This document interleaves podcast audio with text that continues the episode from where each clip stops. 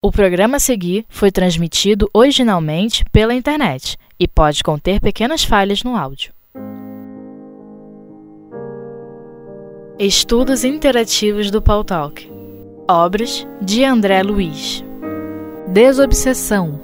Com Silvia Lima. E dando continuidade, hoje estamos estudando ao item 14 do livro Desobsessão pontualidade. Por isso havíamos falado que no início da nossa leitura evangélica falávamos sobre o perdão, sobre a necessidade de ser melhor. Por quê? O que, que é pontualidade?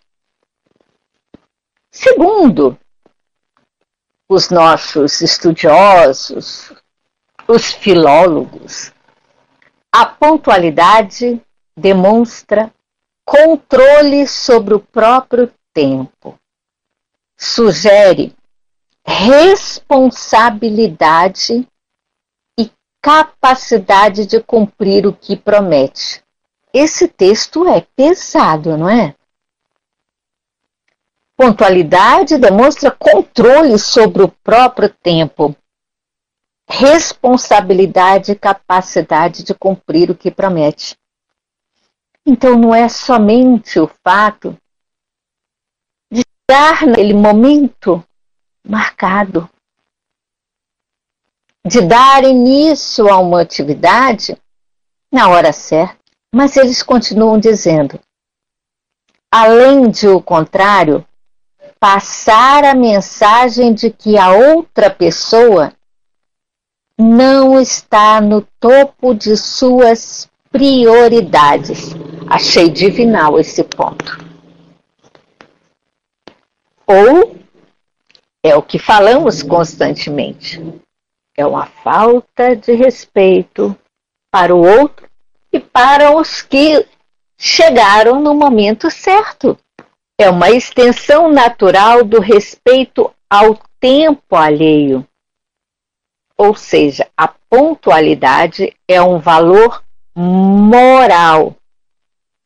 Quer dizer, eu respeito o seu tempo, eu respeito você. E concluindo na parte ainda que não chegamos ao texto, ainda estamos nos estudiosos da matéria, chegar atrasado é um ato de egoísmo, pois coloca suas necessidades acima das de outras pessoas. É interessante. Ser um ato de egoísmo antes de fazer esse estudo, geralmente classificávamos essa questão da pontualidade como simplesmente falta de respeito. Ou, como nosso amigo Lúcio Flávio nos coloca aqui na área de texto do Pautal, parece que seria simplesmente um ato de disciplina e é muito mais abrangente do que isso. Notem, chegar atrasado é um ato de egoísmo, pois coloca suas necessidades acima das de outras pessoas. Nós tivemos um tempo aqui, né, que era algo de respeito a você, o fato de você chegar atrasado. Você é importante. Não sabemos de onde surgiu essa teoria, mas ela existia. Mas vamos ao que diz André Luiz após essa leitura do que não é do Espiritismo. Pontualidade. Tema essencial no cotidiano. Disciplina da vida. Olha como nos disse Lúcio Flávio aqui na sala de estudo. Administrações não respeitam funcionários relapsos. E realmente, o bom funcionário se destaca na pontualidade. Isto na área de trabalho. Em casa, estimamos nos familiares os compromissos em dia, os deveres executados com exatidão. Exatamente aí vem a questão do egoísmo. Nós queremos que os outros sejam pontuais conosco, sejam corretos, mas se nós como está a nossa pontualidade perante os compromissos, perante as nossas oportunidades dadas pelo trabalho, pela casa espírita, pelo teatro, pelo cinema, pelos compromissos, enfim. Mas, olha que interessante esse próximo parágrafo. Habitualmente, não falhamos no horário marcado pelas personalidades importantes do mundo, a fim de corresponder-lhes ao apreço. A entrevista com o industrial, a fala com o ministro de Estado. Por quê? Somos humildes perante os superiores acatamos porque estamos num limiar abaixo, somos subalternos. Sempre temos receio dos que são maiores, estão numa posição mais elevada do que nós. E nós? Quando os outros fazem conosco esta impontualidade, qual o nosso sentimento? Estamos sempre em desagrado perante pessoas que atrasam em nossos compromissos, não é? Compromisso, respeito, cuidado com o egoísmo. O outro merece ser bem tratado como nós queremos ser bem tratados.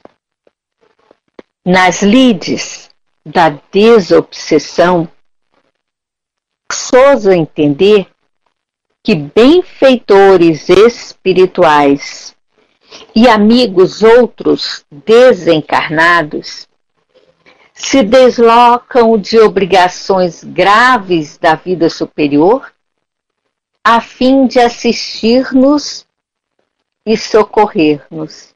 Um, uma atividade na área da desobsessão, engloba tantos afazeres, tantos seres trabalhadores do plano espiritual que vêm até nós num trabalho muito especial de intercâmbio, de ajuda a tantos encarnados e desencarnados como se fôssemos fazer uma cirurgia de emergência. Não há como o paciente ficar esperando a nossa irresponsabilidade perante o tratamento a ser dado. Em muitos casos, é uma situação considerada aqui entre nós de ir e vir, de vida e morte. Então, veja que situação, que importância vital é a nossa pontualidade perante o trabalho de desobsessão. Quantos vem até nós nos auxiliar, nos amparar, dar suporte para o trabalho? E qual é a importância que estamos dando a esta tarefa? Muitos de nós chegamos em cima da hora, esbáfodos, suados, com o coração acelerado. Imaginemos-nos fazendo uma cirurgia nesta situação. E quantas atividades cirúrgicas são desenvolvidas no trabalho da desobsessão? Quantas entidades se veem reconfortados, regenerados, espiritualmente falando. Mas alguém chega, precisa de ajuda, e alguns de nós não dão a devida atenção. E geralmente nessas situações, nós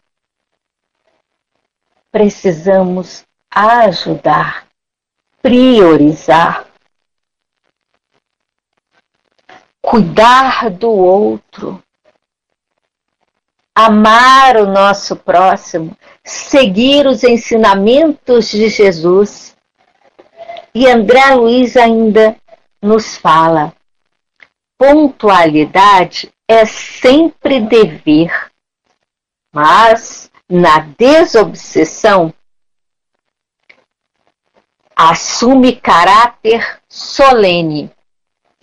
Então, voltando ao início, estamos nos encontrando com um rei, uma rainha, um ministro de Estado, um chefe, um superior. E quantos daqueles atendidos, sem ser essencialmente do nosso conhecimento, são seres muito amados por nós, em situação de necessidade extrema. E é por isso que nos é orientado. Não haja falha de serviço por nossa causa. Não se pode esquecer que o fracasso, na maioria das vezes, é o produto infeliz dos retardatários e dos ausentes o que nos remete à assiduidade. Compromisso assumido deve ser continuado. A hora do início das tarefas precisa mostrar-se austera, estendendo-se que um, desculpa, entendendo-se que o instante do encerramento é variável na pauta das circunstâncias. E isso é uma discussão constante no campo doutrinário. Pontualidade no início e ao término. Lembrando que a pontualidade é dever. O término é exatamente como as cirurgias. Algumas vezes são rápidas, outras precisam estender um pouco mais o tempo. Lembrando que tudo depende do trabalho em si, da orientação recebida pelos amigos espirituais. Mas não nos estender, não nos prolongar por ter iniciado mais tarde, ou porque não temos noção de hora. Isso é variável na pauta das circunstâncias. E por último, neste capítulo, é aconselhado se feche disciplinarmente a porta de entrada 15 minutos antes do horário marcado para a abertura da reunião. Tempo esse que será empregado na leitura preparatória. Vejam que nós geralmente chegamos na casa espírita após trânsito desgastante, correndo porque saímos mais tarde do trabalho, tivemos um dia de aborrecimentos, foi exaustivo e estamos extremamente cansados. Tivemos um desgaste em casa, discussões familiares, problemas no trânsito. Chegamos então com antecedência e trabalhamos a nossa disciplina orgânica, colocando cada célula, acalmando o nosso ser e nos preparando através da leitura. Vamos já recebendo o atendimento da espiritualidade, que nos observa, vendo se há alguma necessidade de ajuda, de auxílio antes dos trabalhos, nos restabelecendo o sistema nervoso e algumas vezes até a questão digestiva, porque nem sempre temos o preparo alimentar também. Tudo isso é após nossa chegada à casa. E ao começar a leitura, já começamos a sentir uma estabilidade inicial sentimos uma tranquilidade, o refazimento, como um preparo maestral, e dever. Não temos que levar a questões do modismo. O atraso demonstra poder, demonstra importância. E o pior ainda, algumas vezes damos a desculpa que tudo bem um atrasinho de 5, 10, 15 minutos está dentro dos parâmetros de tolerância. Uma tolerância que é formada pela nossa justificativa perante o nosso próprio erro. Eu posso atrasar, então vou perdoar o atraso do outro. Na questão do atraso, tudo bem, né? Mas na questão do perdão pelas faltas? Estamos lembrando disso? Ou só quando o erro é nosso. Então entendo o erro do outro. Não é interessante isso? Nós podemos justificar o atraso porque nós também podemos atrasar. Mas devemos aprender também a aceitar o erro que nós não cometemos mais. A pontualidade, então, mostra quem somos perante os nossos compromissos. E com um detalhe final: a pontualidade é sempre cobrada nos trabalhos que nós somos responsáveis. Cobramos do outro. E quem cobra é sempre o Chato! Chefe é chato se cobra pontualidade. Professor também. Sempre temos que ter uma tolerância, mas não é a tolerância. É o respeito que estamos falando perante o outro. É a importância que devemos dar ao compromisso assumido. Isto sim é o que chamamos de responsabilidade. E quanto a esse item da pontualidade, é o que tínhamos a falar e gostaríamos de saber daqueles que estão nos ouvindo agora. Se tem alguma questão, seja aqui, seja no YouTube, se estamos refletindo e lembrando dos nossos compromissos e dos outros. Muita gente tem dificuldade em entender essa questão, principalmente que viemos do tempo que todos que chegam atrasados são os mais importantes. E acham muito rigor. É a questão, o chefe é chato, a família é chato. Bom é chegar depois. Isso é algo que, graças a Deus, está começando a encerrar. Lembram-se, até um tempo atrás o teatro atrasava, o cinema atrasava. Hoje, eles avisam: iniciaremos pontualmente na hora marcada.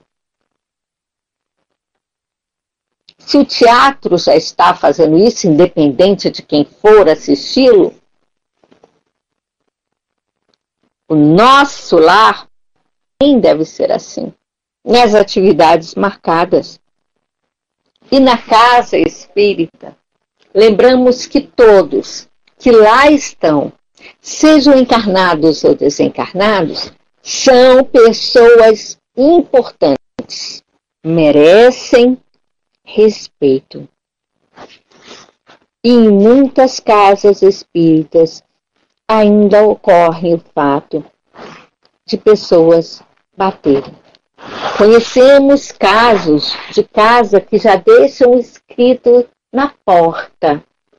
Se não conseguiu chegar no horário, faça uma prece, volte para casa e retorne na próxima semana.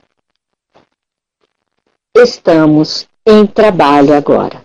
Isto é importantíssimo, porque voltamos a dizer: todos que chegam no horário merecem respeito e a devida importância. E só para encerrar, vamos relembrar esta frase. Chegar atrasado é um ato de egoísmo, pois coloca suas necessidades acima das de outras pessoas. Isto é uma frase de trabalhadores, de profissionais. Na desobsessão, então, isto amplia de significado perante a complexidade do trabalho e da quantidade de trabalhador do plano espiritual que prepara e vem até nós. Bem, apesar de ser um tema amplo, importante e necessário, nós vamos agora passar para o item 15, que é sobre o mobiliário para os trabalhos. E essa questão também é interessantíssima. Sou uma pessoa que gosta muito de visitar igrejas, casas antigas, seminários, mosteiros. Achamos lindo todo o trabalho desenvolvido, o esforço que foi despendido nas suas construções. Mas vemos que quando entramos em locais assim, ficamos extasiados com as pinturas, com os afrescos, com os vitrais. E acabamos nos distraindo do foco principal do local, a oração, que é a ligação com Deus. É assim que entendemos a orientação de André Luiz. Ele nos coloca: o mobiliário do recinto dedicado à desobsessão não apenas necessita estar escoimado de objetos ou livres de objetos e apetrechos que recordem rituais e amuletos, símbolos e ídolos de qualquer espécie, mas também deve ser integrado por peças simples e resistentes. Essa questão de resistente foi muito boa. Por quê? Porque nós já vimos o constrangimento de algumas pessoas caírem de cadeiras, sejam plásticas, sejam de ferro, que se deterioraram, de madeira também, que se deterioraram e que levam pessoas à queda. Então devemos pensar nisso, na segurança daqueles que frequentam o local e que causarão uma distração imensa que para o retorno da disciplina no local vai exigir esforço dobrado. E os locais não podem ter nada que nos distraiam do foco aqui estamos. Sempre focado no trabalho e no seu objetivo, que deve ser o único foco no momento. Ele ainda fala: a mesa deve ser sólida e as cadeiras talhadas em madeira. Lembrando sem adornos desnecessários a austeridade de uma família respeitável. Hoje nós já trabalhamos com materiais um pouco mais confortáveis, mas lembrando que conforto não quer dizer maciez. Não precisamos de sofás, não precisamos de exagero, mas ficamos um bom tempo naquele local. Então temos que pensar na sua posição, na sua postura de sentado, na coluna. Temos que verificar até a questão de alturas diferenciadas. Então, faremos uma média.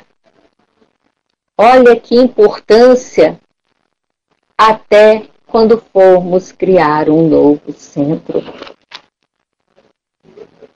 No início, claro que vamos utilizar o que temos, mas à medida que dispormos de condições, vamos preparar um ambiente confortável para as pessoas, mas sem objetos que distraiam a mente. E coloca: se tivermos de acrescentar algo aditemos, né, ou coloquemos dois bancos, igualmente de madeira, para as visitas casuais ou para o socorro magnético a esse ou aquele companheiro do grupo quando necessite de paz.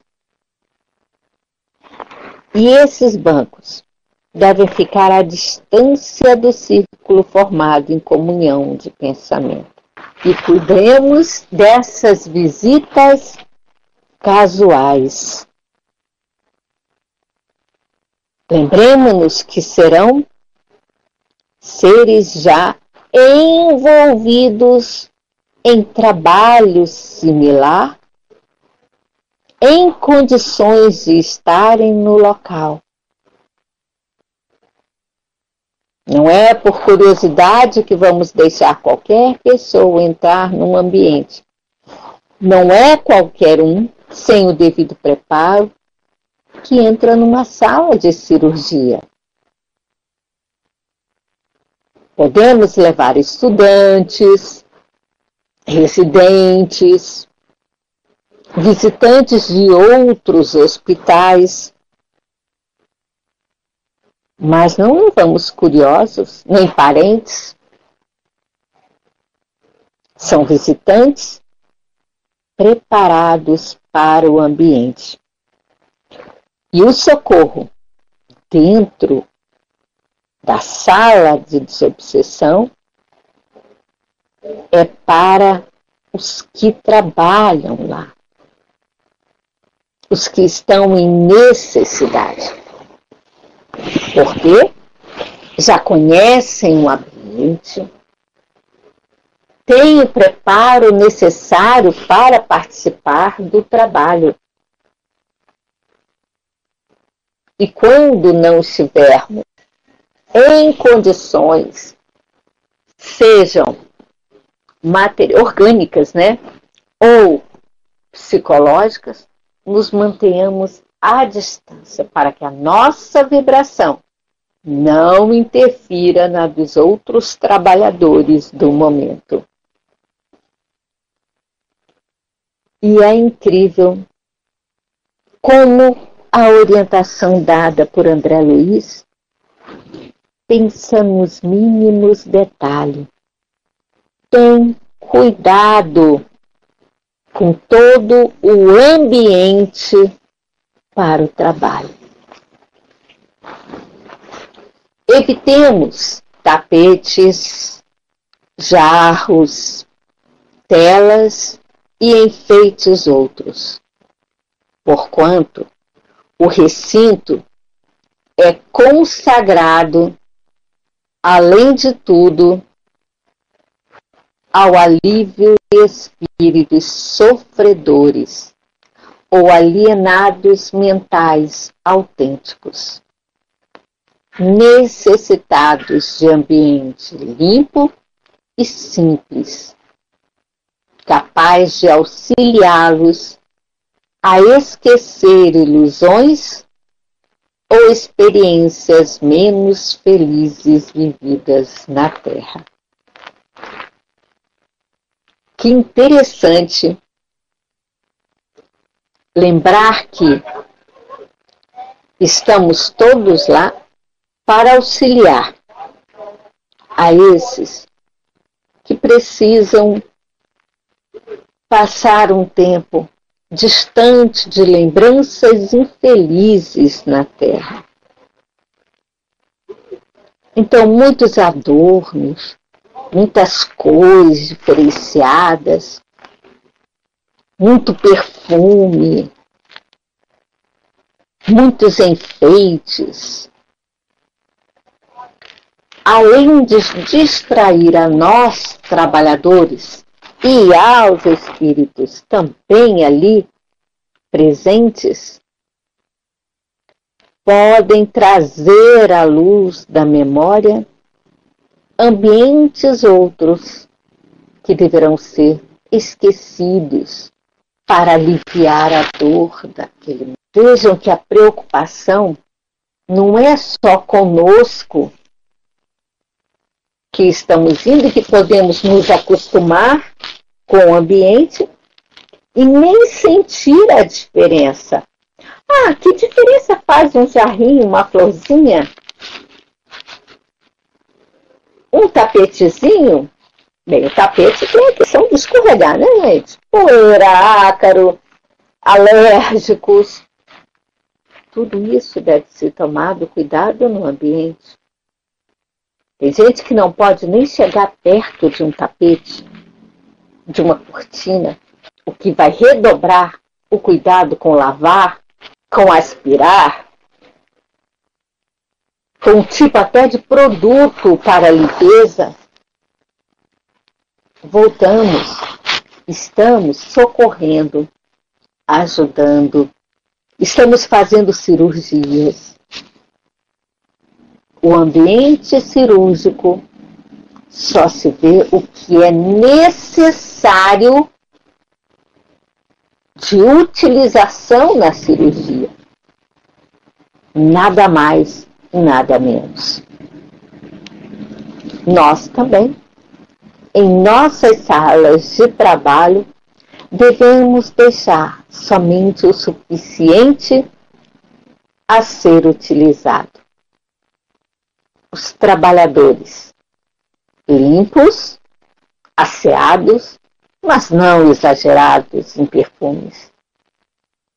Até as roupas não devem ser também espalhafatosas e o ambiente deve somente conter o que será utilizado, ou seja, nós mesmos. Olha, e mais gente aqui. Lúcio Flávio nos comenta, relembra, tapete, se não estiver firme, pode causar queda, atrapalhar uma passagem, tropeços. Então, o ambiente deve estar limpo, inclusive para movimentação dos próprios trabalhadores, seja para o paz ou para um diálogo. Então, tudo foi pensado nos mínimos detalhes para o trabalho. Desde pontualidade, desde a nossa chegada, acalmando o nosso ser, tendo um tempo hábil para nos preparar, para nos tranquilizar, para focar o nosso pensamento no trabalho que iremos desenvolver. Lembremos-nos da prece. Na maioria das vezes pedimos para fecharmos os olhos. Isto é um ritual? Não. Precisamos retirar nosso pensamento e focar somente no momento atual a parede, a pessoa do lado, a roupa que está vestindo, qualquer mini detalhe pode nos distrair naquele momento. O ambiente do local também não pode nos distrair. Quando pensamos que não, estamos olhando um quadro, apreciando e saímos do ambiente de trabalho. Olhamos para baixo, que lindo tapete, será de que foi feito? Isso é crochê, isso é corda. Isso... Cadê o trabalho? Já nos distraímos. Então, o trabalho da doutrina é, acima de tudo, não ter ritos, não ter ídolos, não ter emblemas, não ter foco além do trabalho que será desenvolvido. É a simplicidade, é lembrar Jesus que falava em ambientes maravilhosos. Mas o foco na sua figura, o magnetismo de sua pessoa, de suas palavras, nos fazíamos todos concentrar em seu olhar, no envolvimento vibracional desse ser. Se tivermos um Jesus em nossa casa espírita, podemos trabalhar e atuar a céu aberto, junto ao rio, junto ao mar, junto a uma praia. Mas se não tiver, o ideal é não ter nada que nos distraia a atenção. Voltando à mesma tecla, produzimos tratamento, realizamos tratamento complexos, algumas cirurgias delicadas. Então, o ambiente exige limpeza, extração de qualquer coisa possa macular, trazer bactérias, fungos para o ambiente e somente permanecer o que for útil para a tarefa. E se as casas de cada um aqui tiver vidente no trabalho, verá que no ambiente espiritual existe uma aparelhagem complexa para atendimento dos seres que ali são trazidos. E algumas vezes até nós mesmos somos atendidos lá. Silêncio, concentração, simplicidade, austeridade. Eis o ambiente da casa que frequentamos e do trabalho de desobsessão. Pontualidade, responsabilidade, disciplina, tranquilidade e boa vontade. Eis o instrumento que devemos chegar neste ambiente. E assim, nosso trabalho obterá o sucesso desejado para todos que lá frequentam.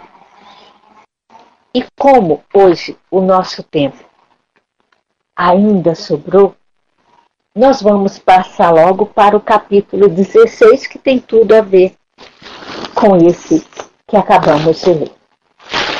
Sobre as cadeiras. Interessante, né? A gente fez um leve comentário. Mas agora vamos ver os esclarecimentos de André Luiz. As cadeiras para a reunião merecem apontamentos particulares. Evite o uso de poltronas que sugiram a cesta, como também o emprego de móveis desprovido de qualquer anteparo à afeição de tamboretes que imponham desconforto. Utilizemos-nos de cadeiras pesadas na Constituição para frustrar os impulsos de queda ou de agitação excessiva, habituais nos médiums em mas construídas em estilo singelo, com espaldar amplo e alto, que suporte com firmeza os fieiros empenhados no socorro espiritual aos irmãos perturbados além do plano físico. Então, nem termos poltronas exageradas que dá vontade de dormir, relaxar, já ficarmos totalmente com aquele soninho bom, foco no trabalho. Então a cadeira deve ser confortável, mas principalmente pensada na nossa postura. Evitem-se as cadeiras desconjuntadas ou rangedoras que só ruídos desnecessários e perturbações outras provocam no ambiente. Nada mais desagradável do que aquelas cadeirinhas que quando alguém chega impontualmente, ainda chutam e fazem um barulho que atraem a atenção de todos no salão. Imagine dentro da sala da desobsessão. Parece três pontos simples e até desnecessários para lembranças, não é? Não. Simples são, mas de extrema importância para o trabalho. Pois qualquer distração pode afetar o andamento, um atendimento prioritário na nossa casa espírita. O trabalho de desobsessão merece muito respeito perante a sua importância para nós e para todos que os frequentam, sejam encarnados ou desencarnados. Só temos a ganhar com essas três condições que trabalhamos hoje: pontualidade, mobiliário e cuidado com o conforto daqueles que frequentam e trabalham na casa. Esse livro, Desobsessão, foi muito bem estruturado, com lições simples, lições curtas, mas prioritárias para o nosso trabalho. Muitas vezes nós damos importâncias ao palestrante que vem, que é, que, que é eloquente. Damos atenção para um ser que chega e de uma importância vital porque tem cargos dentro da, do governo, são seres importantes, mas esquecemos de dar o conforto e a importância necessária aos trabalhadores, que são o sustentáculo da casa espírita. Obrigada pela atenção.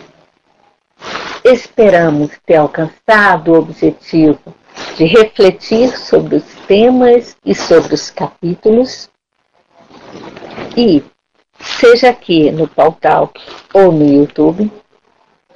Se alguém tiver alguma pergunta, esclarecimento, dúvidas ou correções a fazer sobre o que foi falado aqui, pode ser agora, ou podemos utilizar o nosso site espiritismo.net.